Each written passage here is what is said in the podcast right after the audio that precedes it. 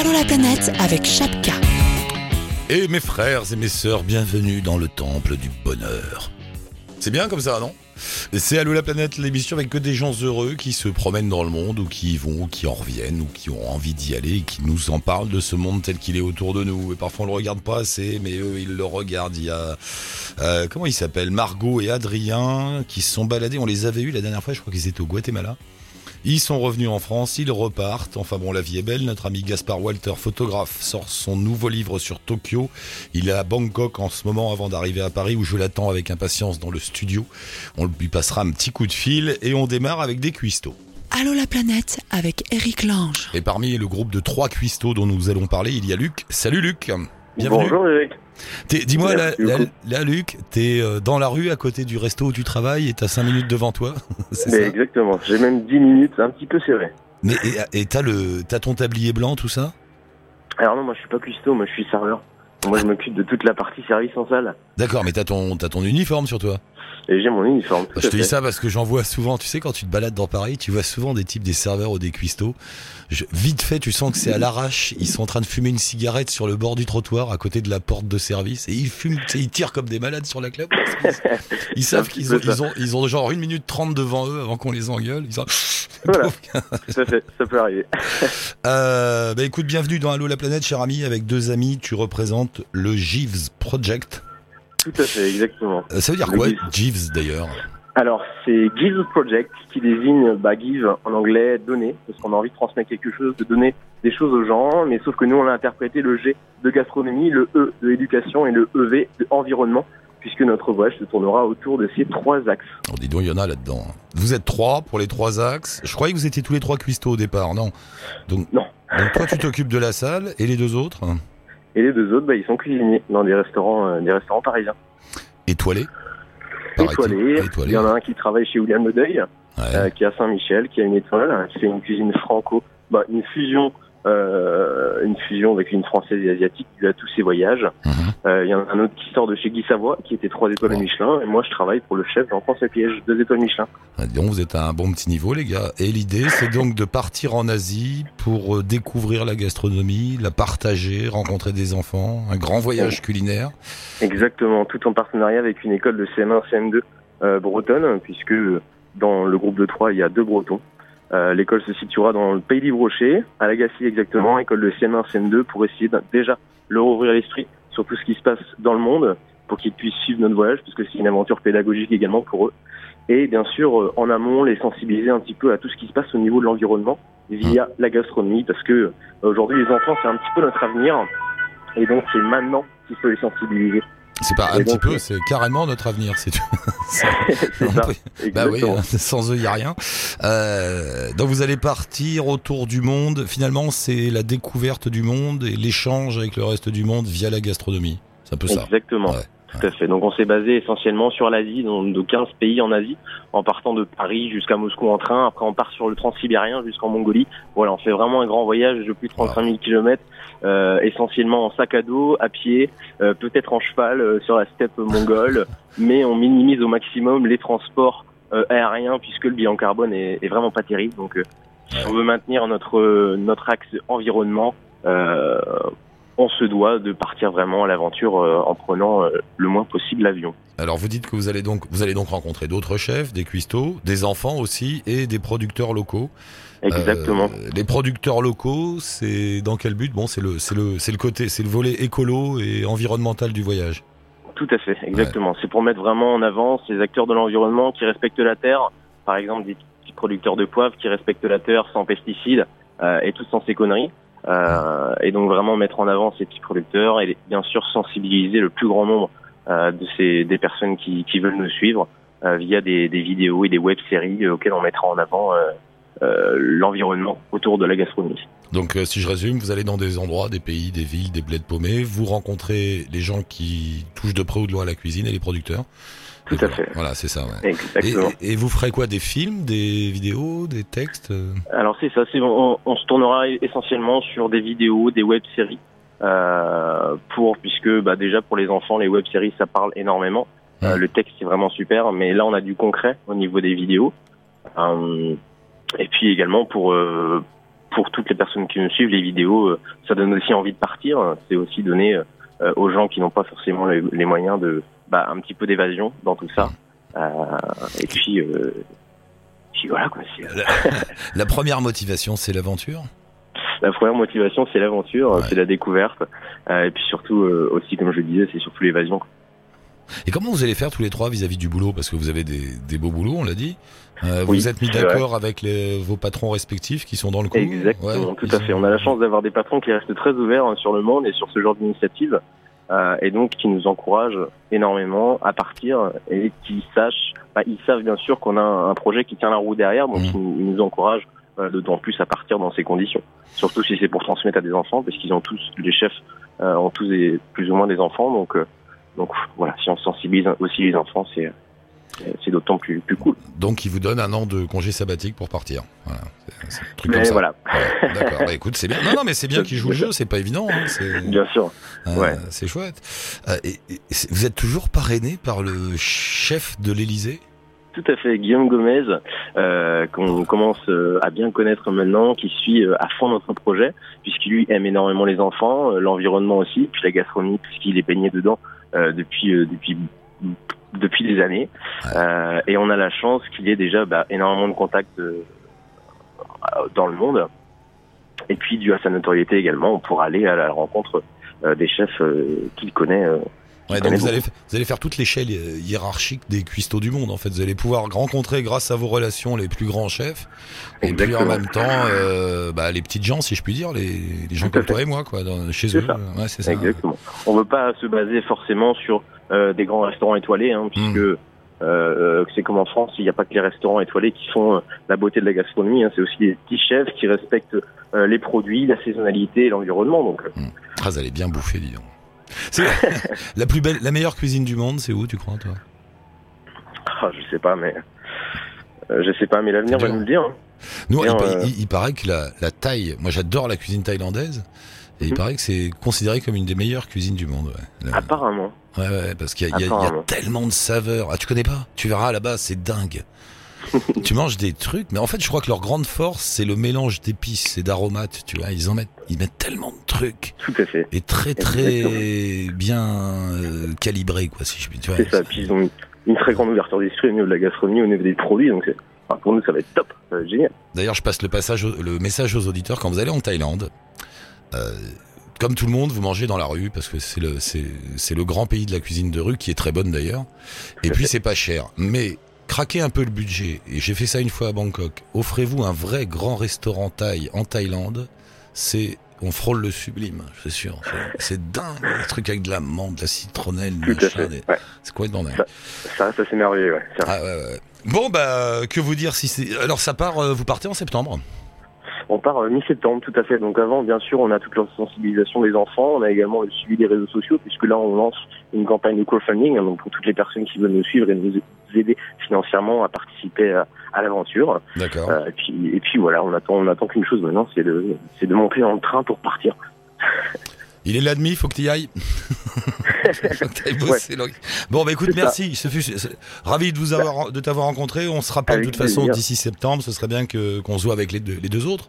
Bah passez en, stu- Ouais, passez c'est en ça, studio un jour. On fera une émission spéciale bouffe dans le monde. Tiens, Fred, Avec, qu'est-ce que t'en avec penses grand plaisir. Hein Et puis avec vous venez tous les trois, on arrange ça et et, et on parle de nourriture dans le monde. Voilà, Bah parfait, c'est cool. ça me convient. Bravo, je mets un lien avec votre page Facebook euh, Gives Project. Euh, Allez-y, soutenez-les, Super. allez voir tout ça. Et puis à très bientôt, mon cher Luc. Génial. Bravo. Merci beaucoup, Eric. À la prochaine. Ciao. À bientôt. Au revoir.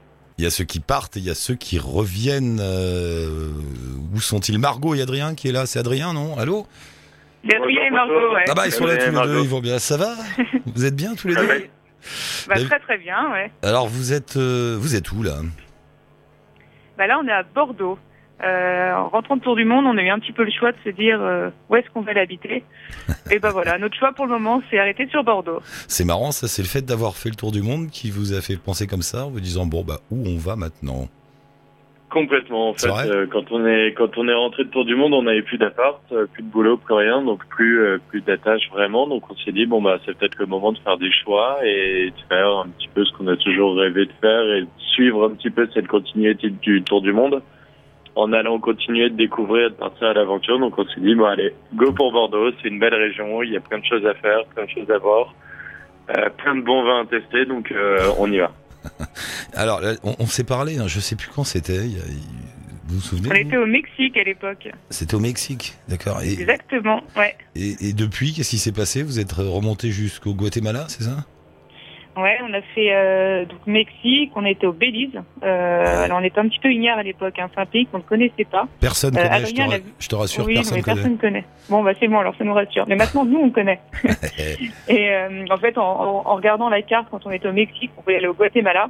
Hmm. Adrien a vu le Belize, il a dit oh, Je connaissais pas ce pays avant, il faut qu'on y aille. Donc, du coup, on est passé par le Belize, Et alors euh, qui est juste incroyable. Bah, c'est la plus grande barrière de corail de l'hémisphère nord et c'est incroyable. On a nagé avec des requins, on a, on a vu des, des tortues géantes, des rêves. Enfin, bon, c'était, voilà, c'était pas mal du tout. Euh, Donc et ensuite, on a filé euh, au. le Belize avant Ouais. le Mexique, quoi. Si vous venez d'en bas, euh, arrêtez-vous au Belize avant d'aller au Mexique. Ouais, Ouais. Franchement, grave. Euh, foncez au, au Belize, c'est un pays qui est, comme l'a dit Margot, hyper méconnu. Euh, et pourtant, il y a plein de choses à faire. Ça regorge de plein de choses. Euh, euh, alors, c'est marrant parce que c'est le seul pays d'Amérique euh, centrale et d'Amérique du Sud où on parle anglais. En fait, c'est une ancienne colonie britannique, donc tout le monde parle anglais, un petit peu Ouais. espagnol, mais surtout anglais. Donc, c'est assez drôle quand on sort de quand on sort de six mois d'Amérique du Sud, enfin huit mois d'Amérique du Sud. Euh, et de et du Mexique de se remettre à parler anglais du jour au lendemain c'était assez drôle mais non non faut vraiment foncer euh, c'est top euh, le le- il y a tout ce qu'il faut pour les touristes pour les backpackers euh, a Mais c'est où Et c'est euh, encore c'est- assez peu touristique. hein. C'est sur quel océan, quelle mer, tout ça, c'est où Caraïbes les Caraïbes Ah, c'est les Caraïbes, d'accord. Ah bah oui, du coup ça donne envie tout de suite. Bah oui, mais on sait, moi je sais pas, d'accord. Donc c'est un, un petit état euh, dans la mer des Caraïbes. Exactement, c'est peuplé de Rasta, donc c'est très drôle. Ça, ça dénote vraiment avec la population euh, bah, du Mexique, du Guatemala. Ils sont Donc là, voilà, c'est ils sont ils là. sont au- tous Rasta. Ils sont au Belize, les Rastas, on les a retrouvés. il c'est- ressemble il ressemble euh, de de de, de faciès il ressemble vachement aux, aux Jamaïcains D'accord. Et ils fument pareil? Voilà. Ils fument pareil ou, ou pas? Pareil Pareil. Oui, d'accord, ok. On n'a pas été comparés en Jamaïque, mais ils sont plutôt bons au Belize. Mais le, le cannabis, c'est légal Ou pas? Non non non non, Non? non. Ah non. Donc, non, tu sais Et- maintenant. éventuellement ça peut être thérapeutique, mais bon. Ah, voilà, d'accord. Comment, comment Californie médicale, ça passe. Quand- Comme en Californie, si ton médecin te donne une ordonnance euh, parce que t'as mal à la tête, t'as le droit d'en acheter? Exactement. Tu sais, tu sais qu'en Californie, euh, au bord de la plage, il y a des, des, des racoleurs pour tout bib. Hein. Euh, vas, et, et je te jure, il y a avec des petits panneaux, il y a marqué Green Doctor. Et ben voilà, mais c'est très développement durable. Voilà, bah, Green Ouais, mais là, Green Doctor, c'est surtout pour la couleur de l'herbe, et il t'emmène et tu payes 100 dollars et t'as une ordonnance. Alors il te demande qu'est-ce que t'as, bah tu dis je sais pas, euh, j'ai mal au dos ou euh, j'arrive pas à dormir, un truc comme ça, et hop t'as une assurance et puis après tu vas acheter ta, ton herbe. D'accord, donc Belize, on va y aller. Euh, Voilà, après et Belize, Guatemala pour finir. Voilà, ouais, Guatemala. Guatemala, on a été voir un petit peu les volcans, le lac Atitlán qui est considéré comme le plus beau lac du monde, Ouais. euh, avant de reprendre l'avion et de rentrer en France. Sachant qu'on avait déjà décalé trois mois notre tour, on s'est dit finalement il serait peut-être temps de rentrer. Un petit mot sur le Guatemala, parce que c'est un pays aussi dont on parle peu, parce qu'il s'est ouvert il y a pas très longtemps, il y a quelques années. C'est un pays qui a été rongé par des, des guerres civiles, des, des mouvements révolutionnaires, etc., et des, des dictatures locales. Là, euh, Ouais. l'ambiance est comment? C'est Alors, euh, il y a une chose au Guatemala, c'est et pour le coup tout le monde nous l'a dit, les Guatémaltais, euh, les, les expats qui vivent au Guatemala depuis quelques temps, c'est de surtout éviter Guatemala City qui est la capitale. Ouais. Ça sert à rien, il y a aucun intérêt et pour le coup c'est encore assez dangereux. Euh, Il y a des gros problèmes de gangs, etc.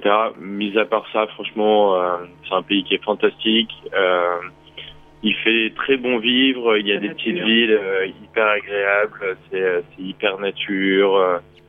Et puis il y a surtout plein de volcans à escalader qui sont incroyables. Donc ceux qui aiment bien un peu la randonnée, sortir des sentiers battus, je pense que le Guatemala est, est fait pour eux. Et alors après tout ça, comment vous vous sentez? Ça vous a ça vous a changé toute cette balade?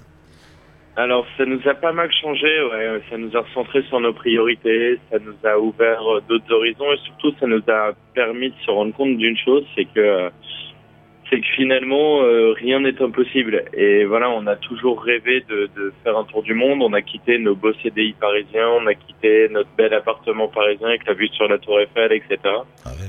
on a fait ce tour du monde, on n'a aucun regret aujourd'hui. Aujourd'hui, ça nous a permis voilà, de, de faire d'autres choix comme partir à Bordeaux, partir euh, euh, découvrir de, nouvelles choses. On va essayer de découvrir vachement aussi la France, euh, les pays européens. On va continuer un peu de, partir à la découverte, à la découverte de ce qui nous entoure et, ça nous a permis de nous ouvrir aussi aux autres, de, de, de regarder et finalement de se dire que bah, le, le, monde est beau et que ça sert à rien de, de rester cantonné chez soi et d'avoir peur de tout. Et, c'est vrai que ça, reste, ça, nous a vraiment appris à, à, prendre des risques, pas des risques inconsidérés, mais des risques bah, pour se sentir vivant, pour réaliser ses rêves et pour, pour donner les moyens d'entreprendre ce dont on a envie.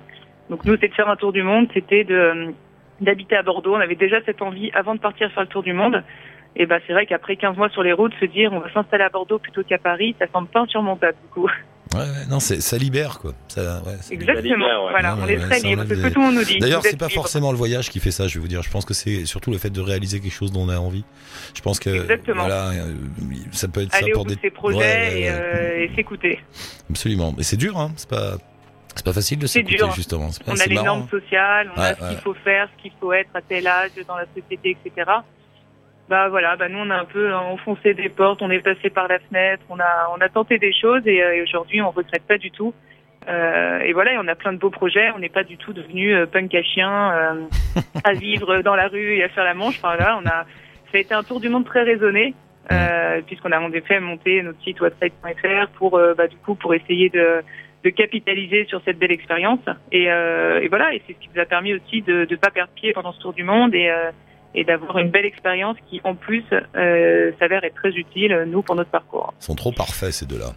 Ils sont énervants. ouais, hein, on trouve aussi. Euh, et, et, alors, en plus, là, ce Cherry on the Cake, t'es es sélectionné pour un concours, Margot Pour repartir Ah C'est fini, ça bon, ou... je, je, je, plaide coupable.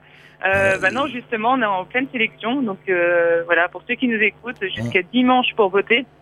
Et le concours, en effet, c'est euh, Marco Vasco qui permet à un reporter de partir et va faire un tour du monde. Ah bah voilà. Euh, je me suis dit que j'étais une bonne candidate pour pour aller sillonner les, les routes du monde, sachant que c'est quasiment que des pays qu'on n'a pas fait. Donc ça tombe un peu à pic. Euh, le Japon, les Seychelles ou l'Argentine, bah c'est vrai que ça m'intéresserait bien d'aller jeter un coup d'œil là-bas. Qui a qui fait ce concours? C'est qui? Marco Vasco C'est Marco Vasco. C'est quoi ça Il y a un organisme de voyage en fait, organisation de voyage euh, tournée du coup plus hors des sentiers battus. D'accord, Marco Vasco. Donc okay. on, on, invite, on invite tous les internautes à venir sur la page de Whatside. Il y a un petit lien, ils viennent cliquer sur le lien et ils votent pour Margot. Et comme ça, on les emmènera en voyage avec nous pendant les 12 prochains mois. whatsidigitaltraveler.fr. On met le lien bien sûr sur le blog d'Allo la planète. Merci à tous les deux, ça fait du bien de vous entendre bah, comme merci ça. Beaucoup. À toi. Poursuivez bah oui, bien. On, on, fait un petit point dans quelques mois. Mais oui, oui, tenez-nous au courant. Nous, tu sais, hein, la vie est... passe vite, mais c'est assez long quand même. Merci. Exactement. merci tous les deux. Bonne chance, à bientôt. Merci, à très vite. Bonne journée. Bye bye. Et on file à, à Bangkok, je crois. Gaspard, t'es à Bangkok À Bangkok, ouais, je suis à Bangkok. T'es à la maison, quoi. non, c'est vrai. Est-ce que tu te... oui. Ah, tu te sens chez toi à Bangkok euh, ouais, ça, me fait toujours un peu bizarre, mais euh, oui, euh, maintenant, euh, c'est pratiquement la maison. Ouais. Depuis le temps que tu passes et repasses par cette ville. D'ailleurs, comme tous les gens qui voyagent beaucoup en Asie, à un moment ou à un autre, tu passes toujours par Bangkok, hein, forcément. Bah, c'est ça, c'est la, la plateforme en fait. Alors, ça y est, il est fini le livre? Ah bah, c'est-à-dire qu'il est fini, il sort demain. Il sort demain, le bouquin Ticket to Tokyo de Gaspard Walter aux éditions de La Martinière. Tiens. Euh, c'est ça. C'est ça, et c'est bien. Euh, il faut rappeler un peu euh, qui est Gaspard Walter. Il est passé plusieurs fois dans l'émission, mais ceux qui n'étaient pas là, Gaspard, t'es photographe. C'est ça. Euh, tu photographe, as déjà auteur. photographe, auteur. Tu as déjà publié plusieurs livres sur des destinations, sur des villes. Il y a eu justement Bangkok, il y a eu New York, il y a eu le Vietnam. Il y a eu la Thaïlande, New York et le Vietnam, ouais. Voilà. Euh, toujours. Alors le, la touch Gaspard Walter, tu me dis si j'ai tort, c'est comment dire des photos qu'on qualifierait d'un peu sales. Pas dans le contenu, mais enfin, c'est ça, non? C'est ça, c'est ça. Ouais. C'est aller à la recherche un peu du côté. Euh un peu de, du côté abîmé, d'aller euh, retrouver dans la ville euh, les passages du temps. Euh, ouais. Donc c'est sûr qu'on s'éloigne vraiment de certaines photos cartes postales un peu lisses. Ouais, mais, mais tu vas pas chercher. C'est pas glauque, hein, c'est pas, c'est pas ça que je veux dire. Hein, c'est pas glauque, mais c'est. Tu vas mettre le. tu- voilà. Et, et puis il y a un traitement de la photo qui fait un peu. Il y a du gros grain, tout ça, quoi. Ça fait un Puis il y a peu. le papier oui, aussi qui fait ça. Ouais. Ouais, bah, c'est- mais c'est chouette. Hein. Du coup, c'est pas un livre de tourisme, c'est vraiment euh, un point de vue. Une- Bah, on s'éloigne vraiment. Il y a beaucoup de livres de voyage ou un côté un peu, effectivement, encore une fois, carte postale un peu très propre. Moi, j'aime bien aller là où là où il y a du caractère. Effectivement, parfois, effectivement, partir un peu vers le vers le sale, l'abîmé, mais c'est là aussi où on, où on retrouve le, le vrai visage d'une ville. Mais on la voit tous d'ailleurs, cette ville euh, sale et abîmée quand on s'y promène, mais on n'y fait pas forcément attention. On passe à côté. Ouais, ouais. Euh, T'es resté combien de temps à Tokyo? Alors Tokyo, le livre s'est fait en deux fois. Euh, une pro- un premier portage de quatre mois en 2013 Mhm. et j'y suis retourné un mois et demi l'année dernière. Et alors, ce qui est drôle, c'est on t'avait parlé il y a quelques mois. Tu t'étais installé une fois que t'avais pris toutes tes photos, tu t'étais installé en Thaïlande pour. euh, Je me suis installé ouais, en Thaïlande pour euh, écrire, mettre les photos en place, faire la maquette. pour fabriquer le livre dans une petite maison dans la jungle, si je me souviens bien. C'est ça, en pleine mousson. T'étais bien là-bas? Bah ouais, j'étais bien. T'as bien bossé. Euh, et là, tu rentres alors. C'est pour ça que t'es à Bangkok? Alors, je, non, je, je- aucun retour de prévu, mais un passage euh, d'une semaine pour faire des photos euh, du palais de Fontainebleau avant de repartir vers la Thaïlande. Monsieur, ah, pour- Monsieur enchaîne les contrats. Et, et pourquoi la Thaïlande? Tu, tu en fais ton ton lieu de villégiature? Euh, c'est parce qu'en ce moment, je traverse le pays à moto du sud au nord et que je, je n'en suis qu'à Bangkok. Donc, je vais revenir pour faire terminer ma traversée du pays à moto. Monsieur a des vies pas faciles. Euh, C'est ça. Raconte-moi Tokyo un peu en deux mots.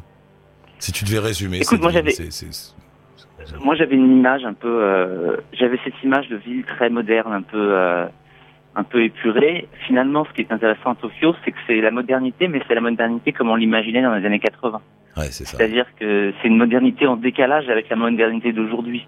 C'est-à-dire que c'est vraiment ces, designs, ces objets soi-disant modernes, mais un peu en plastique bakélite, ce qui fait que c'est un peu en décalage. Euh, ce qui est très intéressant, surtout à Tokyo, c'est ce- ce- ces deux visages de cette ville. C'est-à-dire de- Dans la journée, c'est une ville assez laide, l'air très dure à photographier, que des immeubles bas, euh, tous plus ou moins identiques. Et puis finalement, la nuit tombée, euh, tout s'éclaire. C'est là où la ville se retrouve complètement éclairée par les néons. C'est là où les gens descendent dans la rue. Et c'est là où on retrouve vraiment le véritable caractère de la ville et le côté un peu fou qu'on qu'on associe souvent à Tokyo. Il y a un petit côté science-fiction, tu trouves pas? Science-fiction euh, Ah bah, crade, côté, justement, un peu, un peu à la Ridley Scott. À la- euh, À la première goutte de pluie, c'est Blade Runner. Ouais, à c'est chaque ça, fois, ouais. c'est- sûr. C'est ça qu'on est le plus proche. ouais. C'est là qu'il retrouve ça encore. ouais. c'est là qu'il s'est inspiré, le pépère, hein, quand il a fait le film. Ah, moi, c'est c'est- et moi, c'est vraiment ce que j'ai voulu capturer dans dans le livre, c'est ces identi- ident- identités-là de, de Tokyo que c'est ça que je voulais retrouver, ce côté euh, un peu un peu sale, mouillé, et, et c'est vraiment pareil. Ridley Scott et, et spécialement euh, Blade Runner, c'est ça que je voulais retrouver dans ce livre. Euh, pour pour euh, pour travailler à Tokyo, c'est ça doit pas être évident parce que si je me souviens bien, les Japonais parlent pas tous anglais, loin de là. On a du mal avec les, les caractères, enfin avec l'écriture. Alors, C'est pas facile. moi sur les moi sur les deux premiers mois de voyage, sur le premier voyage, j'ai eu l'impression de voyager, de traverser une, ville euh, derrière une vitre, c'est-à-dire d'être dans une ville dans laquelle je ne pouvais interagir avec rien. C'est-à-dire, alors que quand tu voyages à Bangkok, quand tu voyages par- partout en Asie, tu te mets à avoir une vraie relation avec les gens. Mes deux premiers mois à Tokyo, il y avait cette espèce de mur entre moi et, la vie tokyoïte, et j'avais l'impression que c'était impossible de passer de l'autre côté. Euh, on donne des réponses, on donne des clés, mais qui sont seulement des petits bouts de clés. En même temps, on passe plus de temps à dire tu devrais pas faire ça que tu devrais faire ça. Euh, L'échange avec les gens est effectivement très compliqué. Euh, et donc il faut se forcer à essayer de pousser des portes comme ça pour finalement avoir des, des petits bouts de la vie locale qui sont, qui sont infimes par rapport à la richesse, à mon avis, de, de la culture et de la vie locale à Tokyo, mais on finit par avoir comme ça des, un petit peu des détails de vie. Et c'est très très dur de s'intégrer euh, à Tokyo. Il faut du temps, quoi. Ouais, ouais. Il faut du temps, ouais. Il faut beaucoup de temps. mais c'est ce que tout le monde dit ouais, sur Tokyo. D'ailleurs, c'est une culture qui est compliquée à comprendre, le japonais. Et Japon. Oui. Le, la japonais. Très, très compliqué, ouais. La chinoise, il paraît que c'est pas simple non plus. Hein. Mais bon, le. Euh, D'autres raisons. Bon, alors le bouquin, je mets un lien. Alors, ben, je vais mettre tous les liens. Il y a euh, le- ton blog euh, Ticket to. Et puis je vais mettre un lien. Et puis je vais mettre un lien aussi avec la martinière là pour directement aller chercher le livre. Euh, Ah, voilà. eh ben voilà, comme ça tout est fait. Et alors t'ar- t'arrives quand là? T'arrives euh, la semaine prochaine? J'arrive à Paris le 14, c'est ça. Alors ce qu'on va faire, bah tu viens en studio, on fait une émission ensemble? D'accord. Ah, Euh, pas de problème, je te ramène des petits trucs japonais à grignoter. ah cool. Encore des machins bizarres. Non mais il attends, attends. je sais pas si Il te, ramène, cool. il, ramène- verra. il te ramène à chaque fois, c'est des trucs. Alors t'as des fingers au chocolat, t'es content, puis dedans il y a du wasabi et du crabe. Enfin des trucs comme ça, que tu vois, ou, des- saucisses au citron, ou des, dégueulasses, Exactement. des, des machins. Ouais, mais tout ça à base de et au goût de tête de poisson pourri. Voilà, c'est exactement ce que j'avais en tête. Voilà, ouais. Hein, tout, tout, tout respire un peu le poisson pourri. Voilà. Faut s'y faire. C'est comme nous, tout respire un peu le fromage. Eux, c'est le poisson pourri. Chacun son truc. Tokyo, euh, Tokyo. Gaspard, je t'attends alors. Ouais, bah je passe la semaine prochaine. Bon vol, euh, viens avec tes fingers au poisson pourri et on s'envoie des petits messages d'ici là pour se fixer rendez-vous. Ça marche. Parfait. On ira boire un coup. À bientôt. Salut mon Gaspard, bon vol, à bientôt. Ticket to Tokyo, le livre de Gaspard Walter à la Martinière, c'est des copains, alors je les cite et je les recite. Euh, je fais ce que je veux, monsieur Fred.